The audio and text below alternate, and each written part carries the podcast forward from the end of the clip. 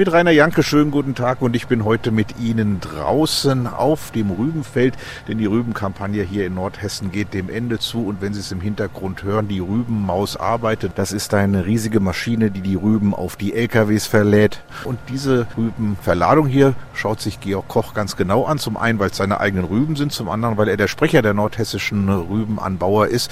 Was ist das für ein Gefühl nach 160 Tagen Kampagne?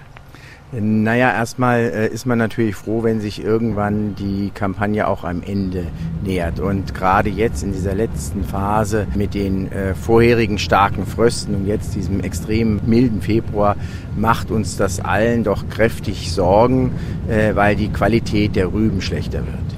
Sie haben es schon angesprochen, das Wetter. Es ist im Grunde äh, zu warm, zu nass für die Rübenernte eigentlich? Ja, zu nass war es während der Rübenernte in den Wintermonaten, also ich sag mal November, Dezember. Dann kamen aber viele kalte Temperaturen, minus 13 Grad, zweimal Wintereinbrüche und jetzt dieser warme Februar. Das hilft natürlich nicht für die Qualität der Rüben.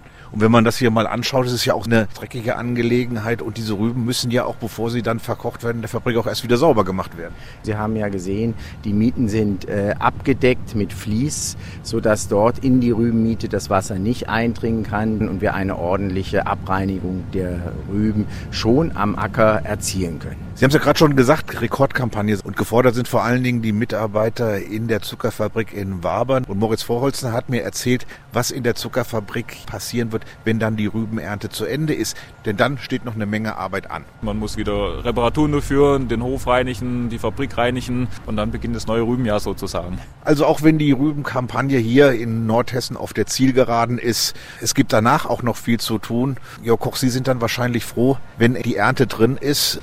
Naja, ich sag mal, wir werden alle noch diese Mietenplätze, wo die Rübenmieten lagern, müssen wir ja dann auch noch wieder bestellen, aussehen. Wenn jetzt das Frühjahr langsam kommt, die Böden abtrocknen, wird das hoffentlich funktionieren. Und da hoffen wir, dass das alles gut klappt. Das war Rainer Janke vom Rübenfeld in der Nähe von Wabern.